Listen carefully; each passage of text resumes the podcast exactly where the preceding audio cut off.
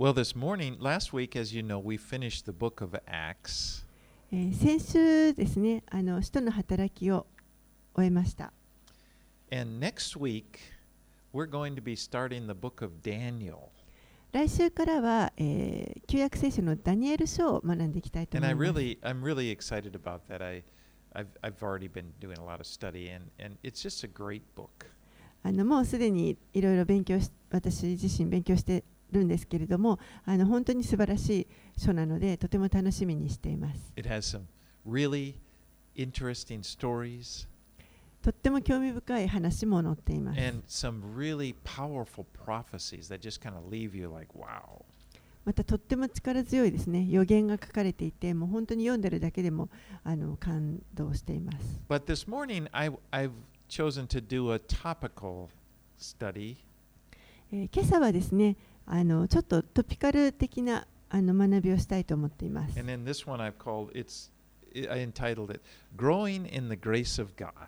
で、え、今日のメッセージのタイトルをつけました。え、神の恵みにあって成長するというタイトルです。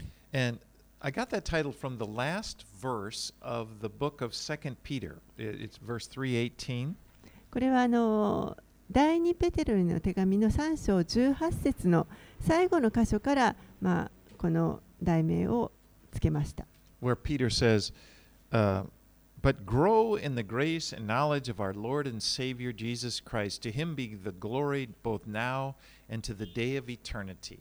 Amen. 第2ペペテロの手紙の3章18節でペテロがこう言っています。私たちの主であり、救い主であるイエス・キリストの恵みと知識において成長しなさい。イエス・キリストに栄光が今も永遠の日に至るまでもありますように。You know, there, there is so much in the Bible, in the New Testament, that talks about growing in Christ. えー聖書の中で特に新約聖書の中にたくさんこのキリストにあって成長するということが書かれています。Jesus often used the analogy, Jesus and other New Testament writers would use this analogy of a seed growing. えーそしてイエスやまた他のあの新約の中の手紙をか書いた作者たちも、えーたくさんこの種が成長していくその例え話を用いています。And uh, other, uh, another example, we're, we're called, we're compared to like babes. You know, it's a, babes in Christ who, who grow to maturity.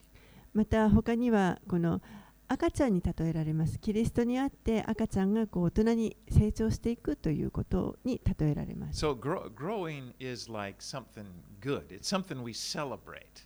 ですからこの成長するということ、これは良いことです。私たちが祝うべきことだと思います。You know, when my kids were growing up, we lived over here in Omachi. We had a house over in Omachi. あの私の子供たちがまだ小さかった頃ですねあの私たちは鎌倉の大町というところに住んでいました And there was a closet door that we had. And on the back of the closet door, we had penciled marks. And we would, as the kids grew, we would mark their height. And we would write a little date there. And you could kind of see, it was sort of kind of a neat thing. であの、まあ、クローゼットがあったんですけどクローゼットのドアのあの内側にですねあのメモリをつけて子どもたちがの身長があのどのぐらい伸びたかというのをこう測ってそしてその日付を書いてあの成長の記録を残していました。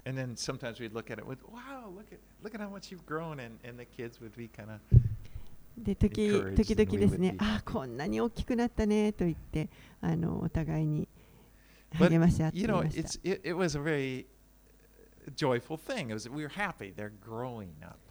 でもそれはあの楽しいことでしたね。お互いにこの成長していくことを喜び喜び合っていました。And then as we read the New Testament, we see that growing is growth is kind of to be a normal part of our Christian experience. そして、えーこの新約聖書によりますと、えー成長していくということ、これはあの私たちが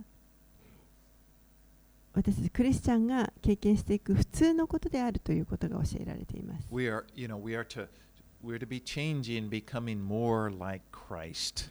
私たちはよりキリストに似たものへと日々変えられています。But then this question comes up Is this automatic? じゃあここで一つ疑問が出てきますけれどもこれは自動的に起こることなんでしょうか I mean, is, ju- is it just guaranteed to happen? 絶対必ず成長するという保証があるんでしょうか I, I've been a Christian now for 40 years. That's a long time. 私はあのクリスチャンになって40年経ちましたえーとても長いと思います And sometimes, just to be vulnerable, to be, to be honest, I, sometimes I look at my life and I think, oh, man, it doesn't, it's kind of, I haven't grown as much as I thought I should.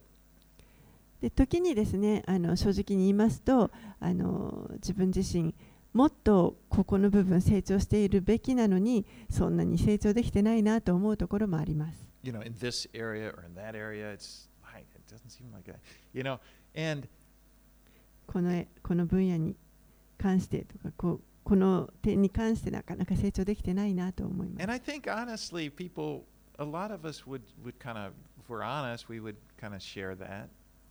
多くの.人たちが.あのそれは共有してもらえるんじゃないかなと思います But my point in do, doing this, and, and I want to be very clear, I don't want to make anybody feel guilty about your Christian life because there is no use in that. That, that, is, does no good.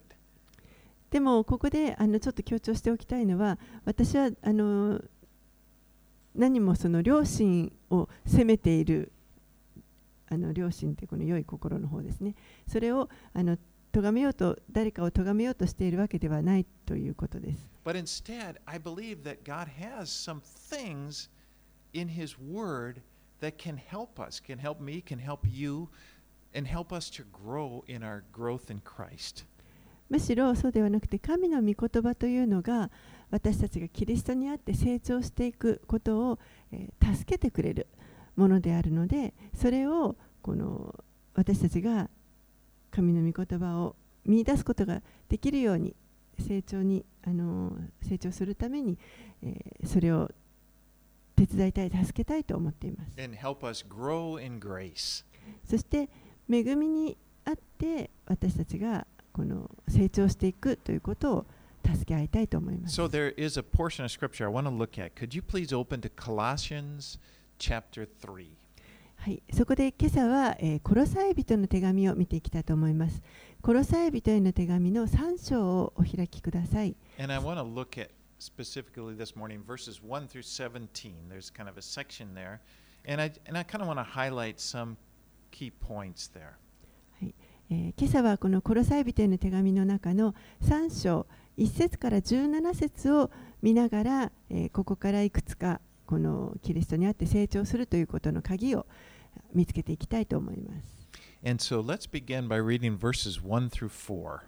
はい、えー新約聖書コロサイ人への手紙3章になります。1節から4節を日本語でお読みします。こういうわけであなた方はキリストと共によみがえらされたのなら上にあるものを求めなさい。そこではキリストが神の右の座についておられます。上にあるものを思いなさい。地にあるものを思ってはなりません。あなた方はすでに死んでいて、あなた方の命はキリストと共に神のうちに隠されているのです。あなた方の命であるキリストが現れると、その時あなた方もキリストと共に栄光のうちに現れます。ここは本当に良い箇所だと思います。ぜひ皆様あの暗唱されることをお勧めします。Within these, well, the whole section in 17 verses are good, but these, especially these first four, there's so much powerful truth contained in it. このコロサイ人への手紙3章の最初の17節はあのとても素晴らしいんですけれども中でも特にこの最初の4節ですねここは非常に力強いあの御言葉になっていると思います。Now, notice the tense of the verbs. Uh, it begins, it says, if you have been raised with Christ. えーここでこの時勢をちょっとあの見ていただきたいと思うんですけれどもあなた方はキリストと共によみがえらされたのならと書かれています。He's kind of referring back to the last chapter, in, in chapter 2, verse 12, he had said, Having been buried with him in baptism, in which you were also raised with him through faith in the powerful working of God who raised him from the dead. ここでこのパウロはですね、このコロサイ人への手紙ちょっと前の2章の12節のところにこのようにあります、えーバプテスマにおいてあなた方はキリストと共に葬られまたキリストと共によみがえらされたのですキリストを死者の中からよみがえらせた神の力を信じたからですこれを受けて先ほどの3章 So he's made that case in chapter 2, and, th- and then he begins chapter 3, says, Since, like some, some English versions say, since or if, since you have been raised with Christ. And then he goes on to talk about what he's going to talk about. ですから今のところを受けてこの3章のところでこういうわけでと始まっています。こういうわけであなた方はキリストと共によみがえらされたのならと言っています。When you put your faith in Christ, you became a new creation. 皆さんがキリストに信仰を置いたときにあなたは新しく創造されたものとなりました。The person that you used to be, which is sometimes called the old man in Scripture, died. 以前の自分古い人ともあの呼びますけれどもそれはもうす死んでしまいました。So if you look at, at chapter at verse 3, notice again the verb tense. It says, For you have died. It's past tense.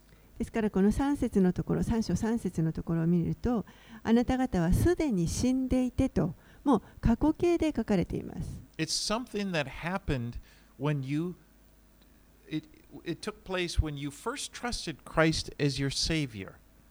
このことは、えー最初にイエス・キリストを自分の救い主として信じた時に起こった出来事です You died. It's like you you i through faith in what Christ did on the cross. We we we believe I died with him and it's like you you died. Now your life is hidden in Christ who is at the right hand of God.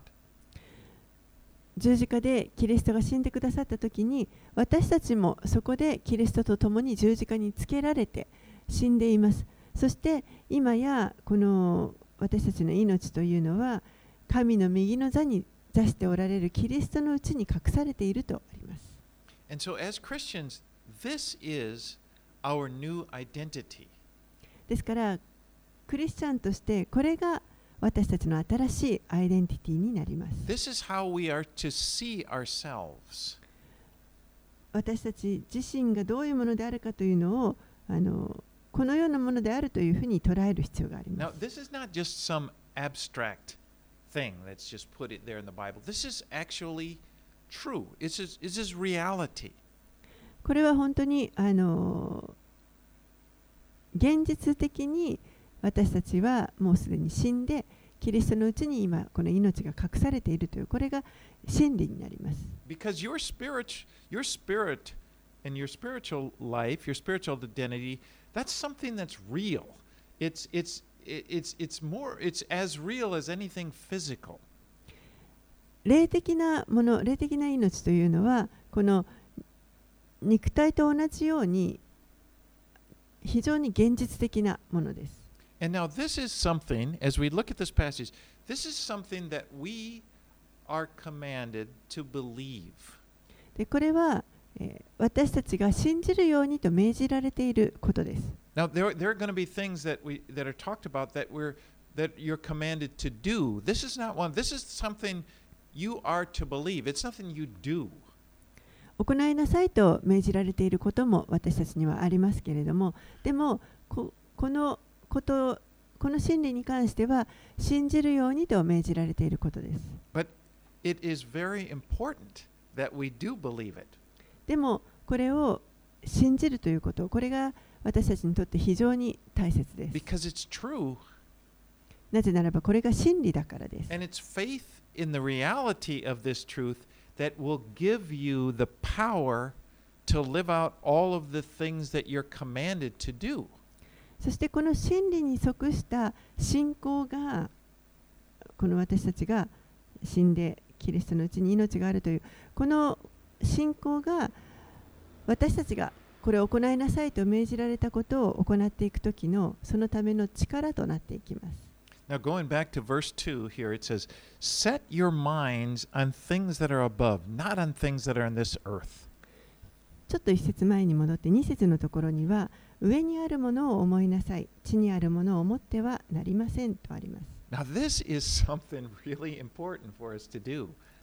これはこれも私たちにとってあのこのことを行うというのが非常に重要なことです Because one of the greatest needs we have is to get our eyes off of our, ourselves, our own situation, our circumstances, and to really focus on things above, focus on Jesus. 私たちにとってこの一番必大きな必要の一つには、えー私たちが自分自身に目を向けたりまた置かれている環境に目を留めてしまうのではなくてそこから目を離して主を見上げるということこれがたとても大切だからです。Because if we become really discouraged, even depressed, if we if our if we start focusing on ourselves, on our circumstances, and it can just really bring you down. もし私たちが自分自身だとかまたこの環境に、えー集中思いを集中させてしまうともうそれで私たちはがっかりしたりまた落ち込んだりしてしまうことになります。 And you know, this even becomes worse if you're trying to change yourself. そしてさにそこから自分で自分を変えていこうと努力しようとするならばもっと悪くなっていってしまいます。Even if, even if, if Get really、depressed by focusing too much on yourself. もし自分の力で良いクリスチャンになろうと努力をしてしまうのであればもう本当に自分の力目が自分自身にだけもう集中してしまってどんどんこう落ち込んでいってしまいます Because really, Christianity is not a self help philosophy. このクリスチャニティキリスト教というかキリストを信じるということこれは、えー私たちがの何か自分で自分を助ける自助の精神をあの語っているものではないからです。God doesn't want us to strive to try to change ourselves. 神は私たちが自分で自分を変えようと努力することを求めてはおられません。Instead, what we see in the Christian faith, we are to, we die to ourselves and we receive from God a whole new life, a whole new identity. むしろこのクリスチャンの信仰において私たちは自分自身に死んでそして、えー全く新しいアイデンティティを神から受け取るということが求められています。As he says, you have died and your life is now hidden with Christ in God. あなた方はすでに死んでいてあなた方の命はキリストと共に神のうちに隠されているのですと書かれています。So set your mind there where your life is. That's where you should set your mind. ですからそこにその真理に私たちの思いをあのとどめておく必要があります。You know, we can't change ourselves, but we can cooperate with God and what He is doing as He and His Spirit works within us. 私たちは自分で自分を変えることはできません。でも神が私たちのうちに働いてくださって神の働きにこの協力していくということが求められています。Again, verse 3: For you have died, and your life is hidden with Christ in God. もう一度読みます。3節のところ。あなた方はすでに死んでいて、あなた方の命はキリストと共に神のうちに隠されているのです。So、自分自身をこのように捉えていくということが非常に重要です。Your life the, that eternal life, that thing that will, that your life that's going to continue way beyond this earth, that is hidden with Christ. あなたの命、永遠に続くこの命というものは、えー キリストのうちに隠されています。 The life that we live on earth, this, this identity that we have, of course, we're still here, but it's not primarily who we are. Our life is much more than that. もちろん私たちは今この地上に生きていますし私たちのこの命というのは大切ですけれどもでももっとそれ以上に重要なものがあります。 But if you s- if you don't see that, if you don't believe that, if you don't have that in your mind, and you see your life as primarily here on this earth and just like it's always been, then it's like y- you you become defensive. Somebody, you know, you, you your life can be taken from you. ですからこのキリストにある命というものを思わずにこの地上で今与えられている、えーこのあの、まあ、人生というか命これだけが第一だというふうに考えてしまうと、えーこれがじゃあいつ取られてしまうんだろうというもうそのあの恐れに支配されてしまいます we fight. To, defend ourselves. We always feel like you got to justify yourself, prove that you're you're of value to other people. そして何とか守ろうと常にもう戦っていかなければいけない自分を正当化して他の人たちにもう自分が正しいということを認めさせなければいけないところもう常に戦いになってしまいます And then again, that just gets you to focus on yourself and get depressed. And it's it's not it's not the life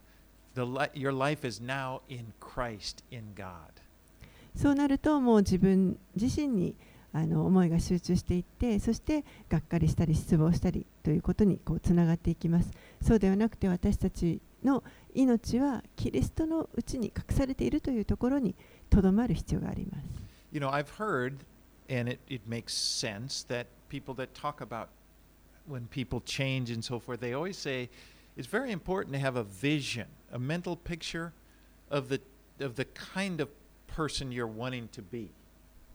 人がこの変わっていく努力をするときによく言われるのがあのどういう自分になりたいかというこのビジョンを持つ必要があると言われます。 And I, and I think that that is true for many areas of life. Like, for example, an athlete. An athlete will have a goal. uh, He, he's set it out to achieve a certain thing, and he, he gets this vision, and he kind of sees himself doing it.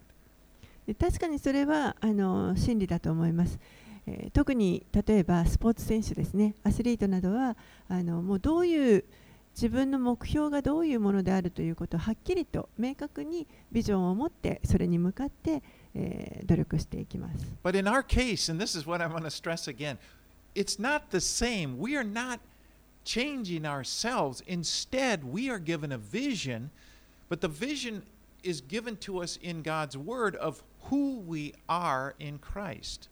でも私たちの場合は、えーその努力していくということではなくて、えー私たちはこの神から私たちがどういうものであるかというそのビジョンを与えていただいてそれが神の御言葉によって与えていただいているのでそれを受け取っていくということがとても重要になってきます。And, and as we study, as we go through the rest of the verses, that's what we're going to see. This is the person that we are in Christ. This is the new life that He's given us. それをこの後見ていくわけですけれども、えーこれがこういう姿が私たちがキリストにあって与えられている新しい人であるということを学んでいきます。And the more we see that ourselves, see that as true, the more we believe that, I believe that the, the, the, the faster we, we grow and change into the image of Christ. そしてこのことがをあの受け入れられて信じられるように信じれば信じるほど、えーどんどん私たちはキリストにあって成長していくことができると信じます。Now, conversely, on the opposite way, if you don't believe, if you just think, well, I'm basically no different than when I trusted Christ, you probably won't experience much change. でもその逆に、えーもしいや私はキリストを信じる前とあんまり変わってないというふうに信じるのであればその人はこの神によって変えられていくということはあまり経験することがなかなかできないかもしれません。Because much of the spiritual warfare we experience is really around this point. この私たちが経験する霊的な戦いというものはあの多くがこの真理にこう関わっているからです。Because the devil, he doesn't want you to believe that you that that anything has changed in your life. 悪魔は私たちがこの私たちの命が新しく変えられたということこれを信じさせたくないと思っています。He doesn't want you to see your life as being hidden with Christ in God. あなたの命が神にあってこのキリストのうちに隠されているということこのことを悪魔は信じてほしくあなたに信じてほしくないと思っています。So you know, there's there is a, a, a what I think what I call spiritual warfare. There is a bit of, and it, it comes down to our faith and what we believe. That's where most of the battle is fought. ですから、まあ、霊的な戦いと言っていますけれども私たちが何を信じるかそこが一番この大きな戦いになってきます。So the first four verses I talked about, these are things that we are to believe.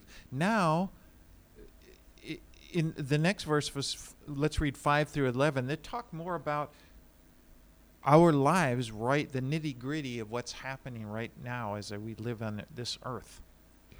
この3章の最初の4節今まで学んだ4節のところさ最初の4節に関してはこの キリストのうちにある命というこの真理が書かれていますけれども、えーここから今度5節からはじゃああのその上でどのような生き方をしていくことができるのかということが書かれ Okay, ています let's。read verses 5 through 11.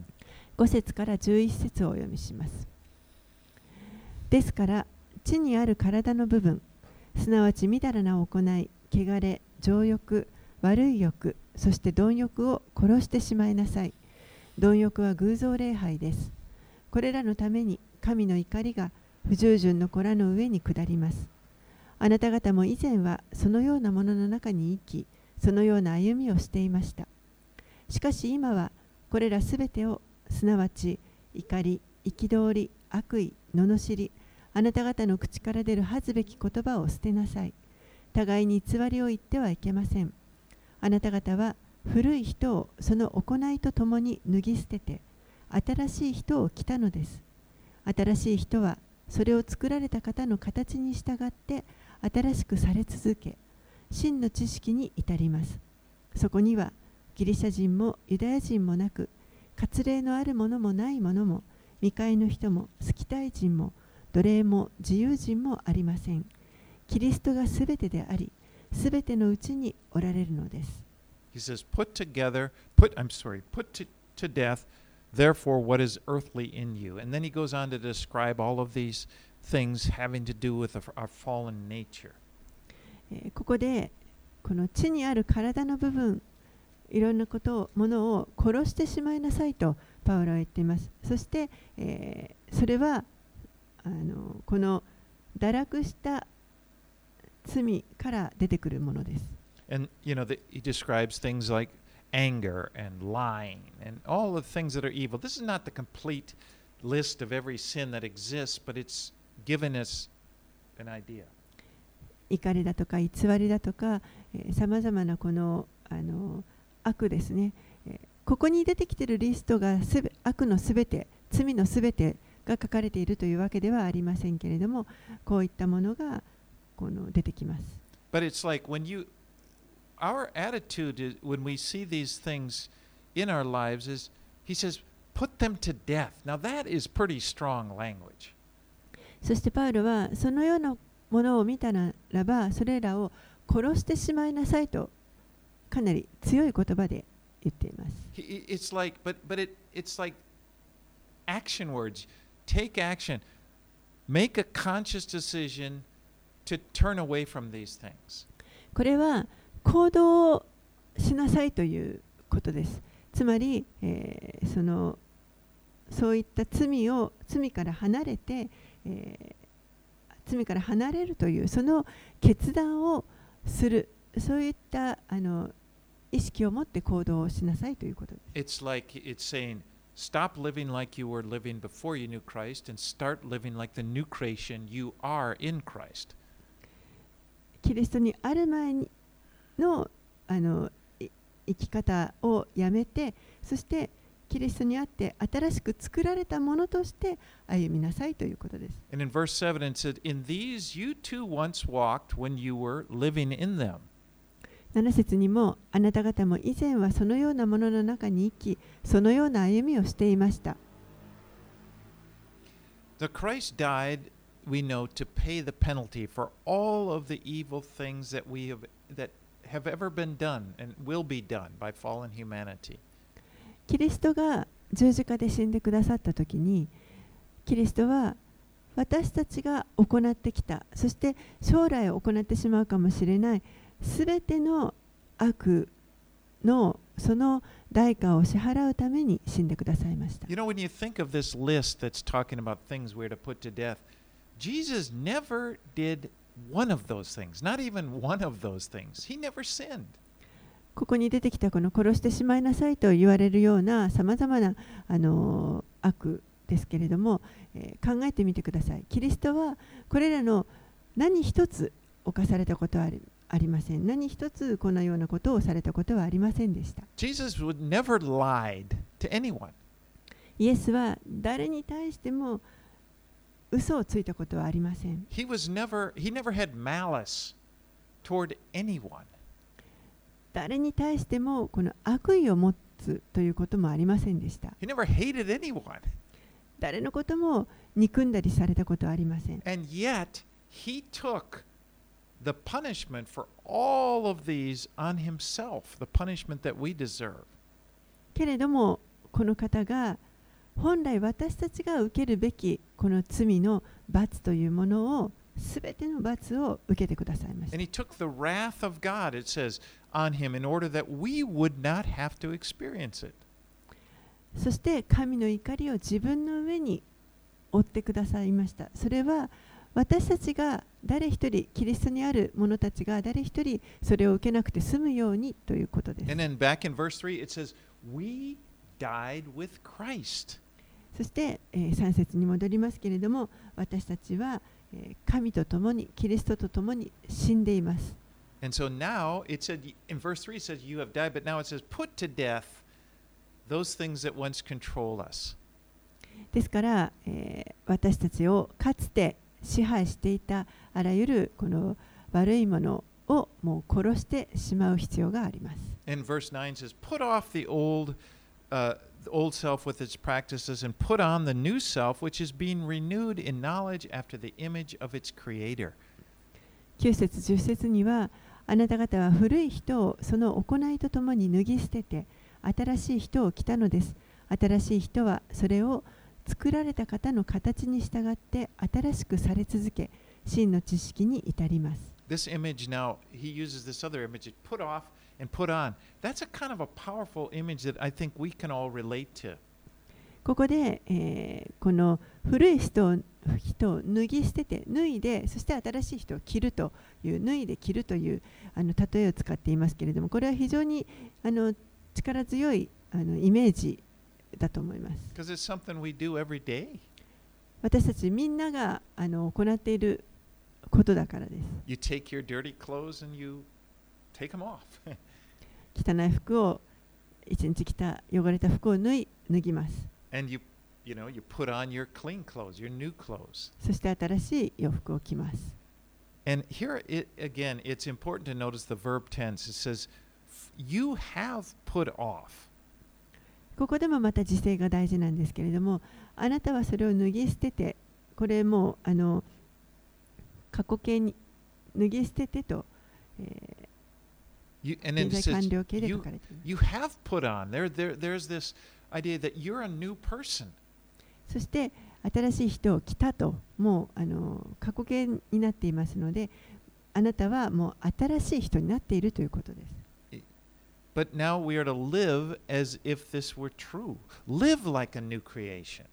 でもそれが真理であるかのように私たちは生きていく必要があります新しく作られたものとして生きるということです。which is I love this it's beautiful verse verse uh, 10 which is being renewed in the knowledge in knowledge after the image of its creator 10節のところあのとても美しい箇所だと思いますけれどもそれを作られた方の形に従って新しくされ続け真の知識に至ります。now again the, the- next verses now the last verses kind of talked about all that ugly stuff that we're to put off but now it talks about who this new creation is verses 12 and 13えーでここまではあのちょっと人のこの醜い部分というのが出てきていましたけれども次の箇所は、えーこの新しく作られたものに私たちがどのように新しく作られたかというところになります。uh, let's read verses 12 and 13 12節13節をお読みします。ですからあなた方は神に選ばれたもの聖なるもの愛されているものとして深い慈愛の心親切謙遜柔和寛容を着なさい。互いに忍耐し合い誰かが他の人に不満を抱いたとしても互いに許し合いなさい主があなた方を許してくださったようにあなた方もそうしなさい Now, notice verse 12. It says, We are God's chosen ones, holy and beloved. 12節のところにはあなた方は神に選ばれたもの聖なるもの愛されているものとあります Now, this is something very important to, to realize we don't try to act this way in order to try to get God to love us. ここであのとても大切なのは、えー、私たちはあの神から愛されるためにそのためにこのようなことを自分でしようとしないということが大事です。なぜならば、神はもうすでにあなたのことを愛してくださっているからです。he, he says, We are the beloved, as beloved. 私たちはもう愛されているものとしてというふうに書かれています。もうすでに愛されているわけです。as God's chosen ones. He's chosen you. そのようなものとして神が選んでくださいました。あなたは神に選ばれたものです。He chose, and the reason God chose you is because He wanted you. そして神があなたを選選んでくださったその理由は神がそれを望まれたからです。So be careful. Don't get it backwards. We're not trying to live rightly in hopes that God will see us and choose me, God, choose me. It's not like that. ですからこれを逆に考えてしまってはいけません。私たちが良い行いをして正しく生きてそして神様私を選んでください私を選んでというそのようなあの逆転になってしまってはいけません。You know, maybe if I if I act right, if I'm do the meek and and if I do the things, then He will choose me and choose to love me. No, He's already chosen me. もし私がこのことを行ったら神様は私のことを選んでくださるかもしれない。そうではありません。神はもうすでにあなたを選んでくださいました。And my response is to choose to live as one of His chosen ones. ですから私がやるべきことというのは神に選ばれたものとして生きていくということです。Now, there's so many things written here, and I've only chosen a couple of them to kind of highlight. えーもう本当にたくさんのことがここに書かれているんですけれども、あのーまあ、今日は本当にいくつかのポイントしか話しませんけれども Verse 13 brings up the importance of us forgiving one another. 13節のところに、えー互いに許し合いなさいという非常に重要なことが書かれています。says, You should forgive as the Lord has forgiven you. 主があなたを許してくださったようにあなたも許す必要があります。Now, th- this is really where the rubber meets the road. でこれはあの本当にとても肝心なところです。now it's getting, this is the practical, you know, this is where we, where we live. これがもう現実的に私たちの生き方のことに入ってきました。Because forgiveness is probably the number one thing that Christians struggle with. この許すということ、これはおそらくクリスチャンが一番苦しんでいるところではないでしょう I, I か。would venture it's probably the number one thing everybody struggles with. もうあのすべての人がこの許すということで苦しんでいるのではないかと思います。でもクリスチャンとして私たちはこれを避けて通ることはできません。You know, you think of the Lord's Prayer, that very simple prayer, and uh, that we should be that that given to us to pray. And there are all, the Lord's Prayer is very simple. There are only four requests in it. 主の祈りを思思い出してみてください。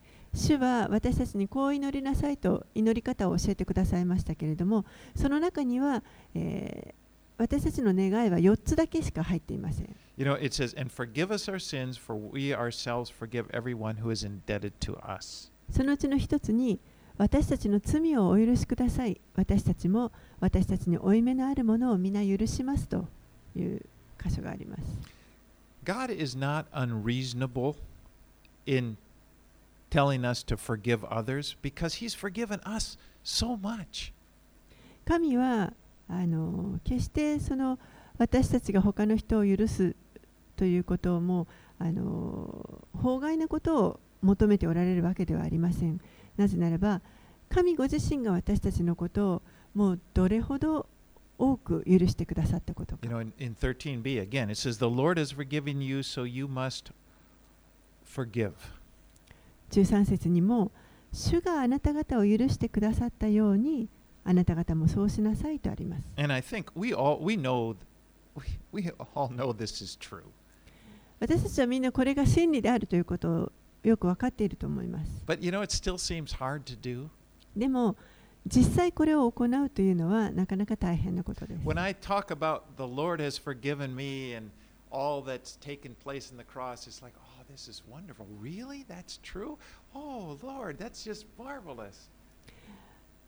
主があなたのことを許してくださいましたという時に、もう本当に、ああ、素晴らしい。本当ですか？もう、なんと素晴らしい心理なんでしょ。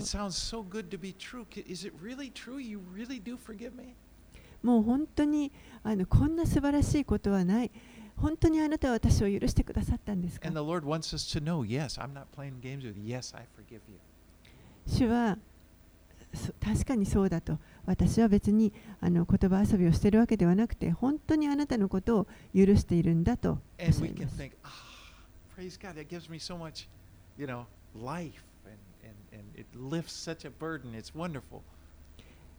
もう本当に私たちはそれを聞いてああなんて素晴らしいんだもう本当に。あの人生ってなんてす素晴らしいんだろうと思います And then the Lord says, now I want you to forgive that person. そして主がさあ今度はあなたにあの人を許してほしい And we go, what? You, すると you know how hard that, you know, it's kind of like everything changes. It's like there's another standard, you know. You don't understand, God. 私たちは突然え何ですかあの人が私にやったことをご存じないんですかあんなにひどいことをしたのにともうあの急にそこであの基準が2つになってしまうわけですね二重基準になって、えー主に対しても許せですって was crucified on the cross, was had insults and hurled against him for completely innocent for us, and we try to explain to him, "You don't understand, Lord. You don't know what it, how hard it is to forgive." もう完全にあの無実であられるのに私たちのためにあのむごい刑にかかって死んでくださったそのイエス・キリストに対してややあなたは私がどんなひどい目を受けたかご存じないんですと文句を言ってしまうということです、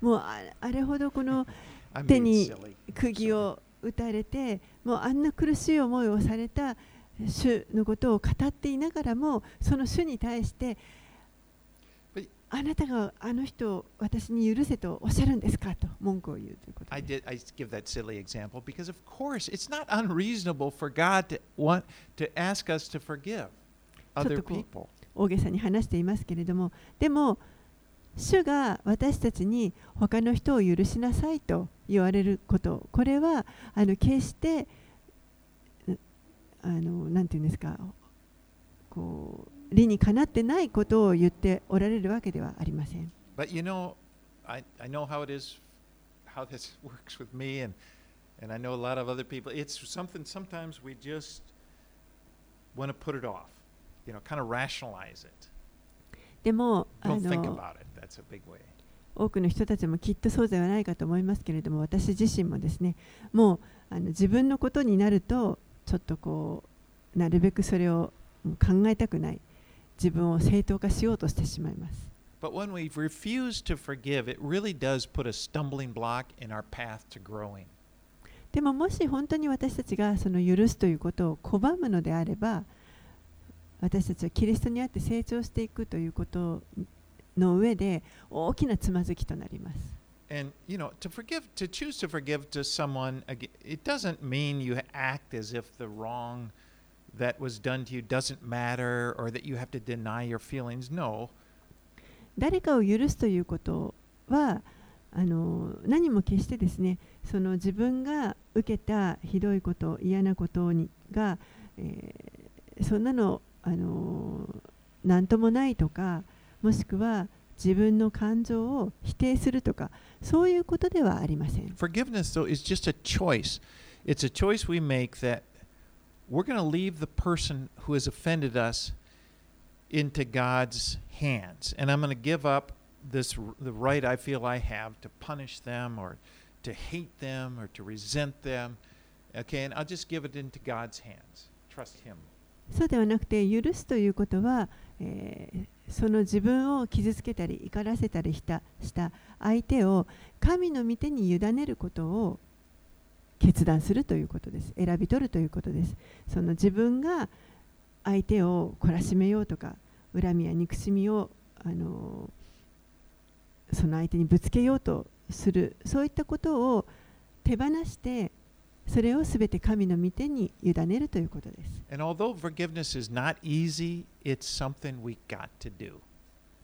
もちろん、この許すということ、これは決して簡単なことではありませんけれども、でも、私たちがなすべきことです。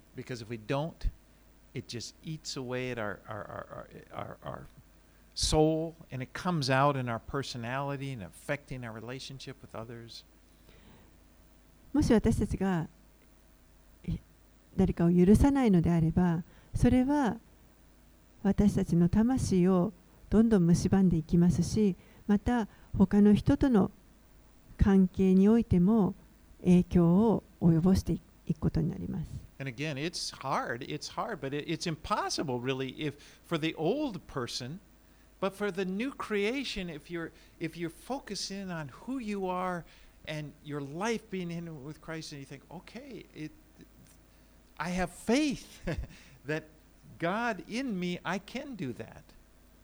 もちろんですねあの許すということこれは簡単なことではありませんそして古い人だった時にはこれはもう本当に難しいことだと思いますけれどもでも新しくされた人であれば、えー信仰を持って神に信仰を置いて、えー自分がどういうものに変えられたかということをがを思えば自分にはそれを選ぶことができると思います。Okay, let's go to verse 14. I'll try to hurry up a little bit. では14節をお読みします。そしてこれらすべての上に愛をつけなさい。愛は結びの帯として完全です。Love, it can be defined as is a desire to do good to somebody or to see. I want good to come to that person. 愛というのは、えー誰かに対して良いことをしたいと思うこと、また、えー誰かが、えー良い目を見ることを喜ぶということです。And the Lord says this is the purpose, the goal of what should be the goal of our lives. そしてそれが、えー私たちのこの生き方のゴールになるべきであると主は言われます。Because we know the scripture said God is love. And as we become more loving, we, we become more like God. なぜならば聖書は神は愛ですと言っています。そして私たちが、えーより神に似たものに変えられていくならばより人を愛するようになるということになり And ま I す。think for myself, I, I have to ask myself regularly is this the goal of my life? 私自身も常にこの自分に問いかけて、これはこのことは私の人生の目標に合っているのかとなっているのかなとこのことが目標になっているかなといつも問いかける必要があります。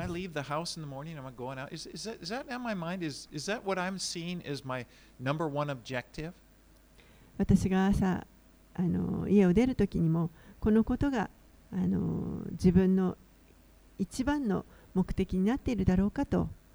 問いかける必要があります。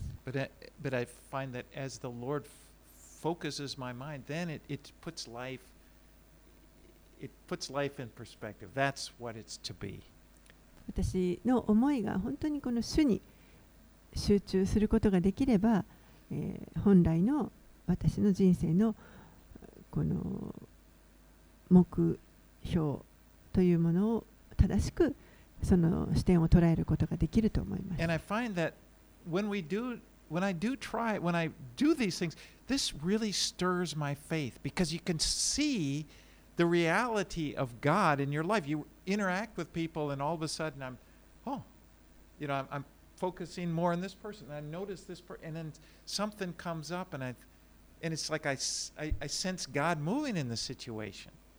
そして私たちが本当にこのこのことを自分のあの思いの中にしっかりと留めていくならば自分の人生の中で神が働いてくださっているということを見ることができると思います。あここに神が働いてくださっていたということに気づくことができます。Okay, let's uh, read 15 through 17. That's as far 15 as we're 節から go today. 17節をお読みします。キリストの平和があなた方の心を支配するようにしなさい。そのためにあなた方も召されて一つの体となったのです。また感謝の心を持つ人になりなさい。キリストの言葉があなた方のうちに豊かに住むようにしなさい。知恵を尽くして互いに教え、忠告し合い、詩と賛美と霊の歌により感謝を持って心から神に向かって歌いなさい。It says, Be thankful. 感謝の心を持つ人になりなさいとあります。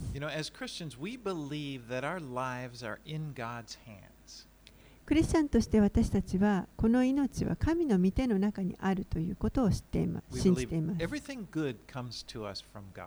すての良いものは神から来ます。私たちの備え主であり、私たちを守ってくださる。ですから私たちが感謝をする。その理由というのはたくさんあります。そしてまた、えー、私たちは感謝すべき相手というのも私たちのうちに持っています。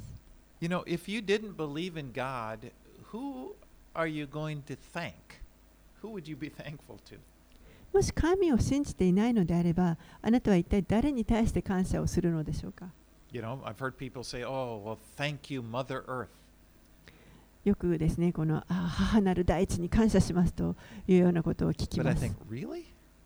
私は You, you're, you're 本当 thankful to an inanimate object? I mean, like a tree or something? That's like. そんなこの命ないようなものに何何かこう感謝を捧げるのと思います。 But the thing is, we have a heavenly Father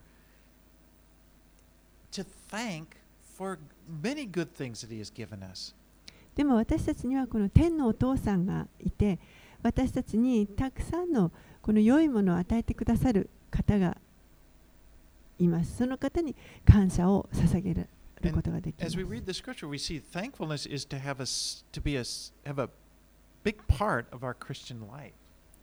聖書を読みますとこの感謝をするということこれはえ、クリスチャンとしての歩みの中で非常に大きな部分を占めていると思います。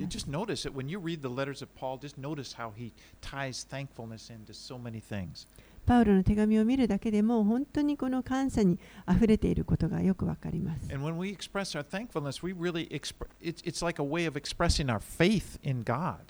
そして私たちが感謝を表していくとき、それは実は私たちの信仰を表すことにもなっています。it causes you to look at, at your lies and realize how active God is in your life. 感謝をすることを通して、え、人々が私たちのうちに神が働いてくださっていること、いかに神があの現実的に働いておられるかということをあのがわかるようになります。でも私たちの多くのものにとってこの感謝というのは自然に出てくるものではありません。より不満とかの方が自然に湧き上がってくるのではないかと思います。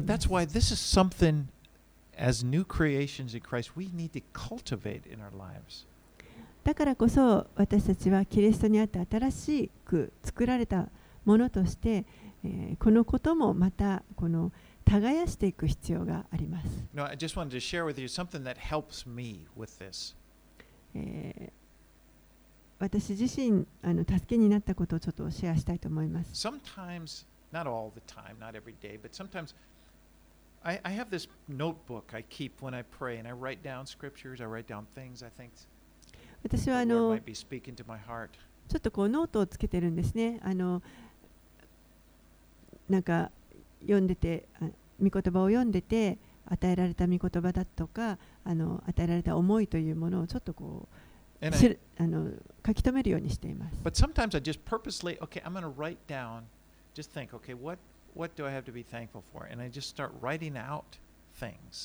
で時にですねあの、ちょっと自分が感謝できることをあの書き出してみようと思って、あえてこう書いてみることもあります。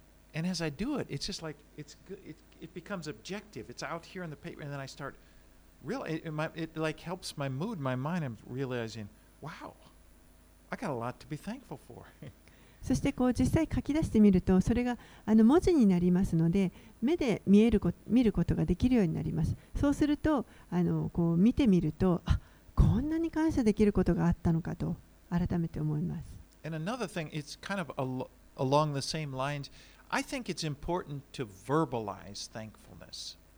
またもう一つはあのこの感謝ということに関してこれを言言言語化するということがとても大切だと思います。To to actually say it, to tell God, thank God out loud for what you want to thank Him for.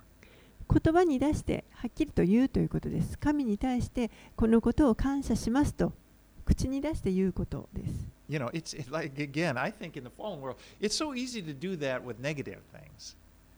えーもう一度言いますけれども、この否定的なことを言ってしまうという方が簡単です。 Ah, it's hot. Man, it's hot. Uh, look, it's going to be hot this week. はあ、もう本当に暑い、今週もずっと暑いね。 Oh, man, the train was crowded. Or, you know, whatever. It's, it's just, that seems really natural. That, there doesn't seem anything unnatural about s- doing that, does there? もう電車も本当に混んでるしと。もう本.当にこのあのついつい文句を言ってしまうというのはもう自然に何の努力もしなくても普通にスラッと出てくると思います。But we can do that way with thankfulness, just thanking God, you know, and as we do it, it kind of pulls our mind, our emotions, and we follow what we're saying. でも同じように私たちはこういろんなことについて神に感謝をしていくそういう時にあの私たちのこの体も思いもそして感情も、えーそのそれに従ってくるこの訓練をしていく必要があります。Anyway, in conclusion, we, we, I know that we all want to grow in grace. えー結論です。私たちはみんな恵みにあって恵みの中でこの成長していきたいと願っています。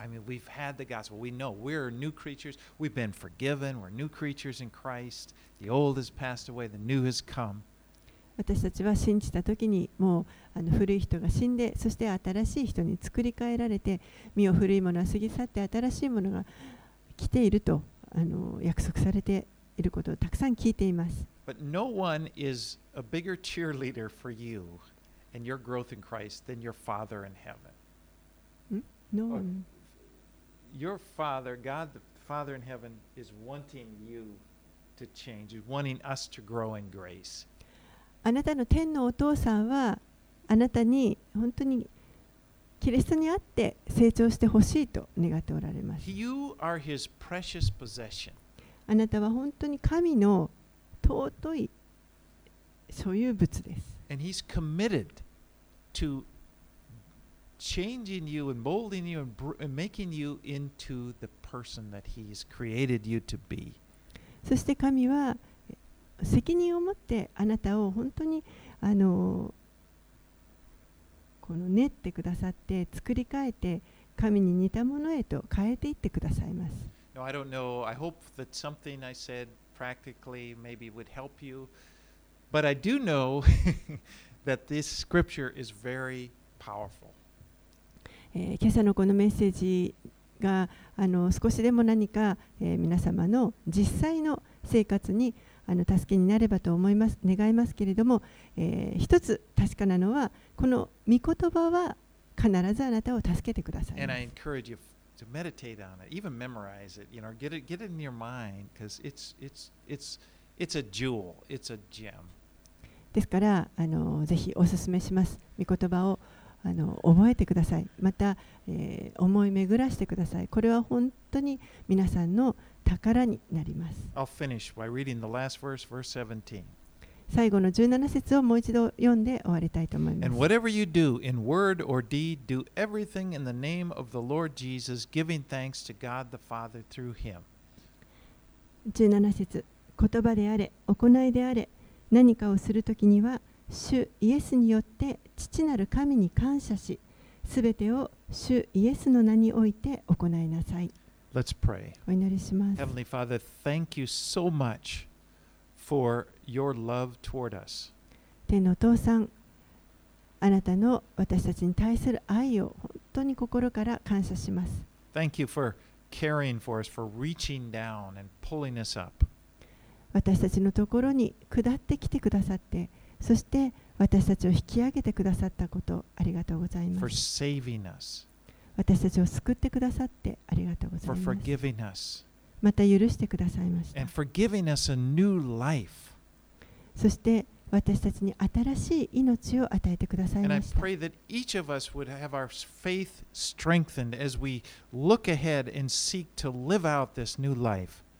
どうか一人一人の信仰が強められて、そして将来約束されているその素晴らしいものに目を留めることができるように助けてください。Pray all these things in Jesus' name. これらのことをすべてイエス様のお名前によってお祈りします。アーメン